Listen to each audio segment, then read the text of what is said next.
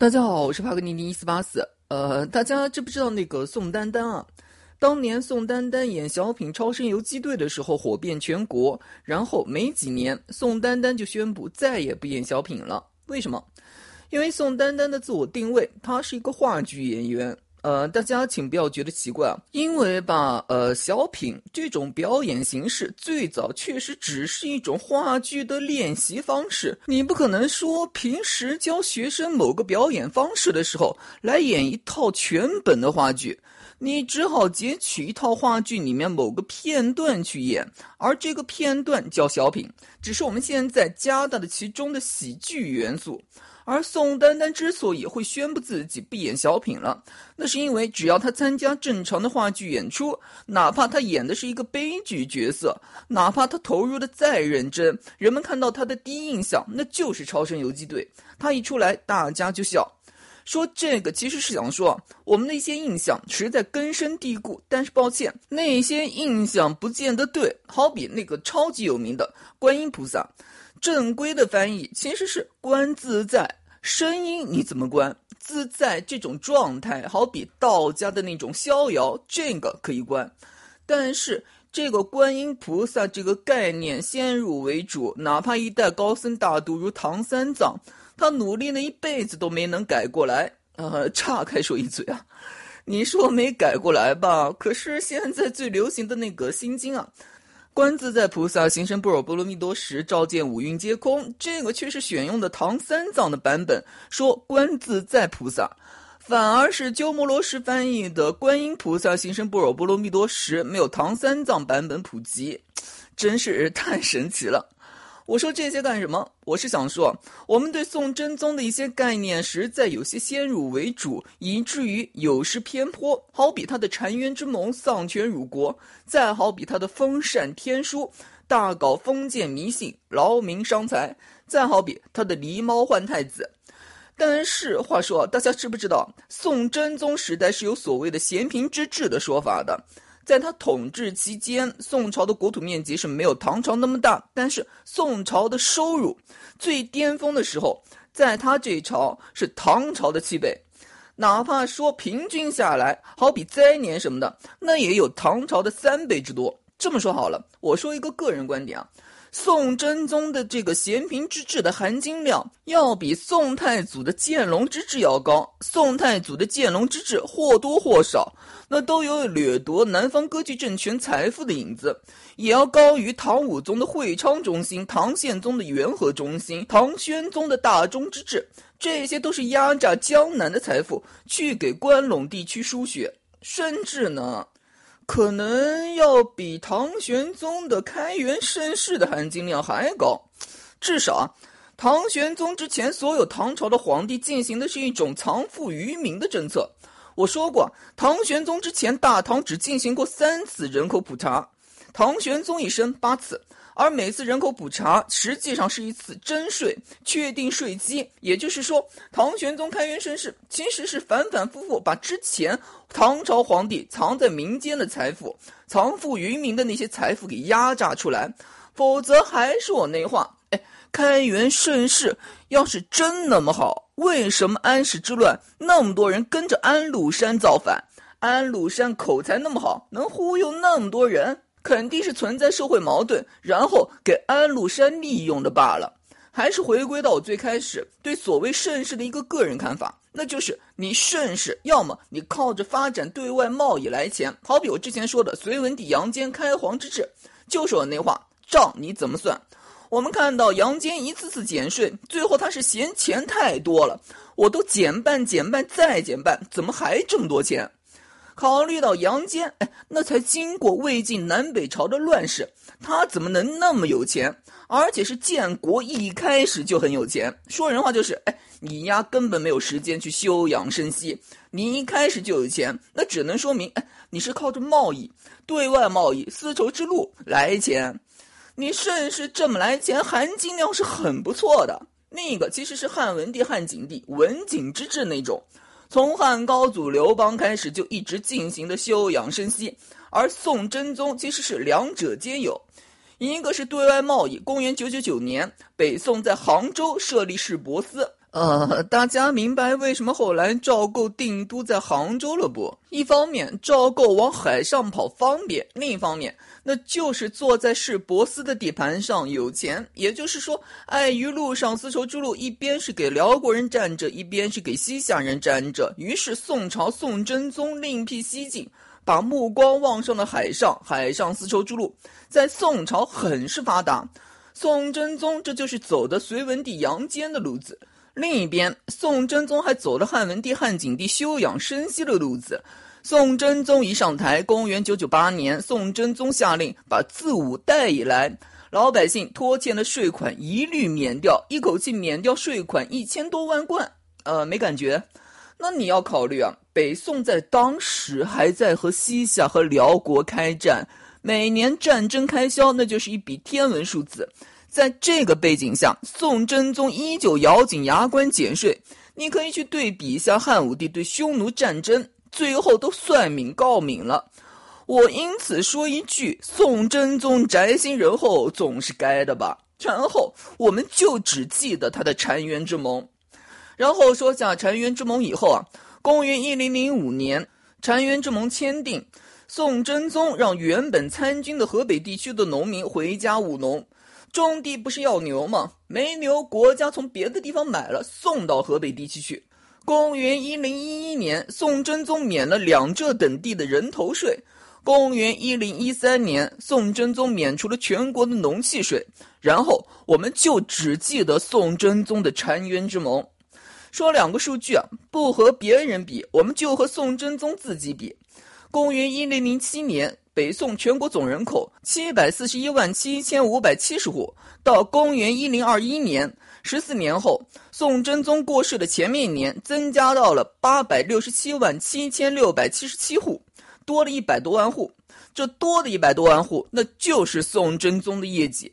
然而，我们也就还只是记得他的澶渊之盟。宋真宗结束了北宋建国以来四十多年的战争，给了老百姓和平，这个没人提。宋真宗休养生息，打造出了一个含金量十足的咸平之治，没人提，因为这些都不是故事，不好玩的。我们要知道，我们在强调好玩有趣的同时，往往会丧失一些真实。好比我们经常说的宋代五大民谣，汝官歌定军，其中歌谣往往会说什么哥哥谣、弟弟谣。可是目前考古发现来说，歌谣最早早不过元初，肯定不是宋朝的。这个可以说是业内公开的秘密。但是这个事实显然没有哥哥摇、弟弟摇的传说好听、好玩。所以，嗯，宋代五大民谣，你开心就成。岔开说一嘴啊，呃，其实是有一个很类似的坑啊，就是让你一句话去总结一本书、一个概念、一个名词。好比，请用一句话去概括康德的纯粹理性批判。哎，谁提出这个问题，直接拿《纯粹理性批判》这本书照他脑袋上呼，呼死为止。为什么？纯粹理性批判，康德用了一千多页来解释。好家伙，一句话概括，你的水平比康德还高。你一句话能说明的问题，康德说一千多页，不就是康德不如你喽？用脚趾头想把一千多页浓缩成一句话，得丧失多少准确性？所以这个坑啊，其实是连环套，一来就是一个组合拳。请用一句话概括某个词、某个书、某个概念，然后你傻兮兮的真用一句话概括了，为此你不得不丧失一部分准确性、精确性的描述。好比我的老婆和你的老婆，你最后浓缩成一句话“老婆”，把前面的定语“我的”和“你的”去掉，可关键的不就是那个定语吗？最后，往往那个要你用一句话概括那个概念的人，他的第二句那就是针对你那一句话，为了符合他要求一句话的标准而精简的那一句话，阉割版的，进而丧失精确性的一句话提出质疑，而质疑的内容，如果在原本很精准的概念里面，其实已经解释了。好比佛家所说的诸法空相，万法皆空，我拿块砖头问你，这是不是空？是空的话，我直接拿这个砖头往你脑袋上一拍，看是不是空。大哥，诸法空相是说，你从一个整体漫长的时间概念上说，万物最终得回归到空。空是一种规律性，好比那块砖头，过十万年还能在吗？世间万物在漫长的时间以后，最终归到空。但是在此时此刻，那就是有，空有不是对立的。好比那个运动啊，你得要有一个参照物，假定的参照物静止，然后相对运动。有是空的参照物，空是有的参照物。有了有，你才能说空，不能说是以空说空。空和有这两个并行不悖、不冲突的。你拿现在的有破最后总体的趋势空，抱歉，那就好比啊，你拿光的粒子性，单个光的粒子性去破光的整体的波动性。可是光是波粒二象性，局部个体能代替整体吗？你让我用一句话，为了方便传法，我说诸法空相，万法皆空，总比我嘚啵嘚啵嘚啵嘚嘚了这么半天方便吧？所以，我们说宋真宗总结他的一生，让我们这些老百姓记住的有趣的部分，用一句话提炼出关键词去总结宋真宗的一生。啊 抱歉，要我总结，我也是说澶渊之盟、泰山封禅、天书、狸猫换太子。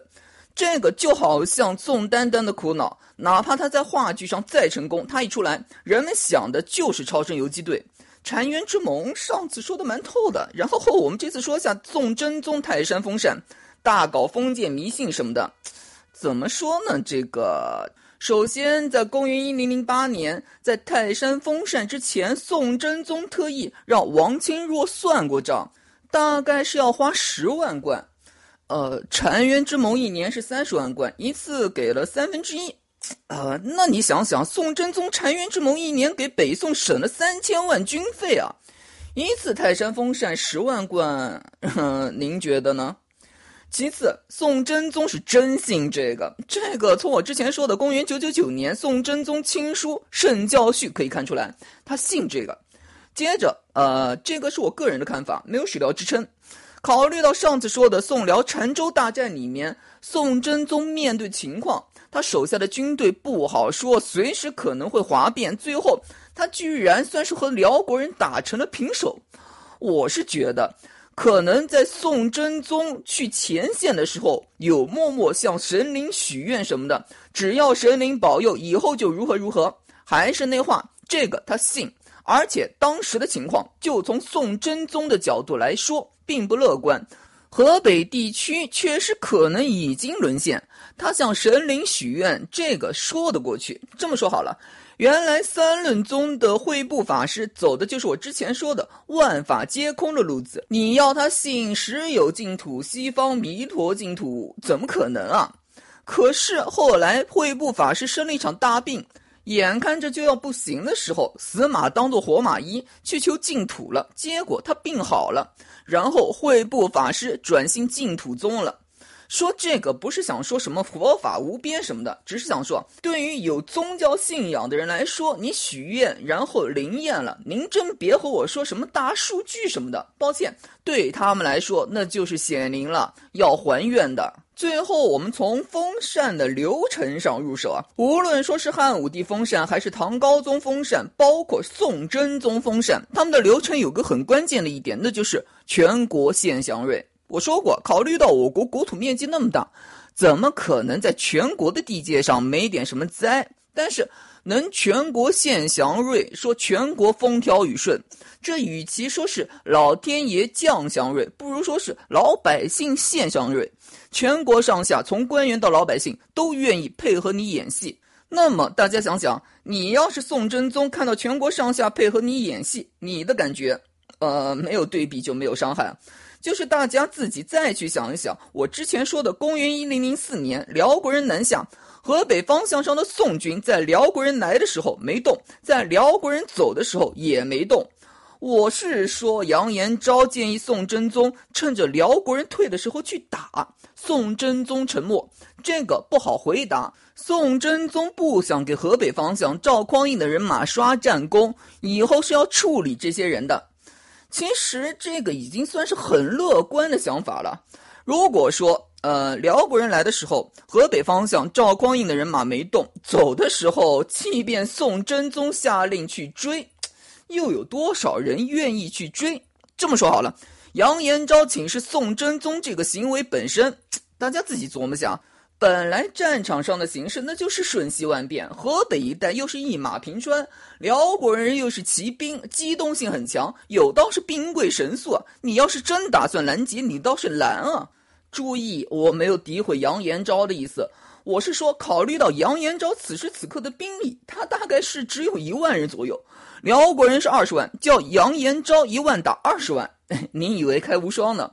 这个兵力对比就说明杨延昭即便是有心拦截，单靠他自己搞不定的，他只能让周围军队协同作战和自己配合。但是周围军队不乐意配合，不乐意出兵，杨延昭才出此下计。你们不听我的，我的话不好使，那我只好请示宋真宗，让宋真宗下令你们配合我出战。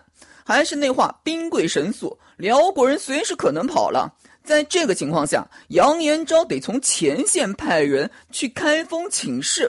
就算宋真宗请示下来，辽国人可能都已经跑掉了。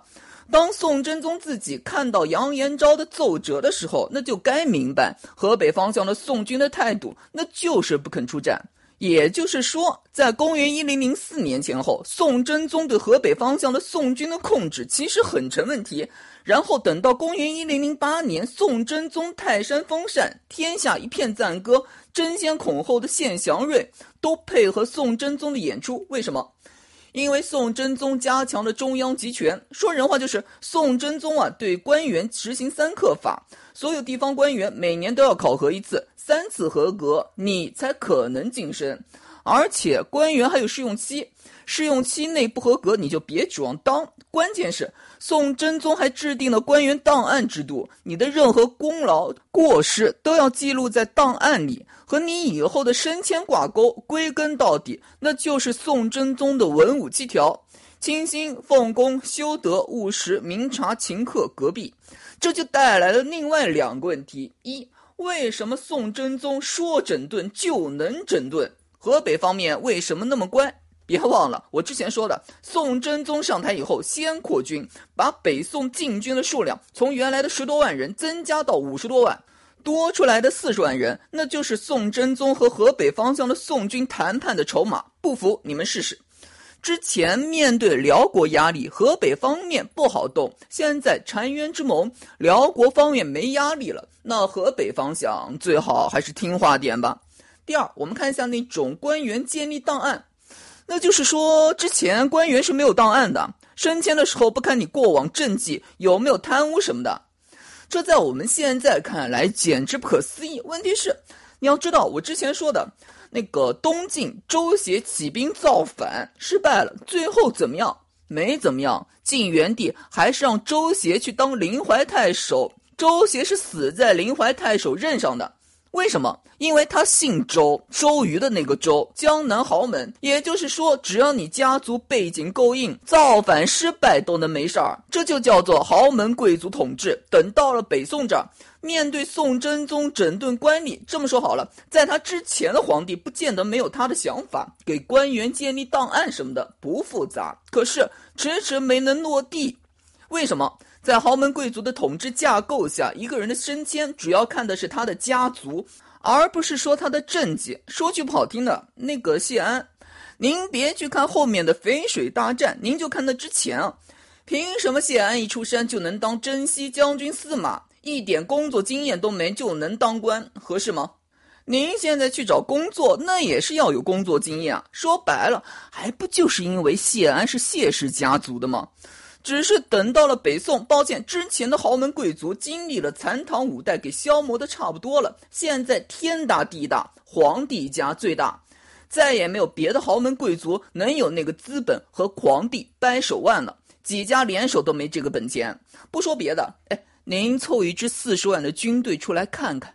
这才有了说宋真宗整顿官吏队伍显得那么顺风顺水。抱歉，一点都不顺风顺水、顺理成章啊！之前的皇帝早就想这么干了，但是碍于豪门贵族统治，他们有心无力。而面对宋真宗，尤其是想去封禅的宋真宗，当他看到全国上下配合他演出献祥瑞什么的。至少这个景象本身就说明宋真宗中央集权的措施很管用、很奏效。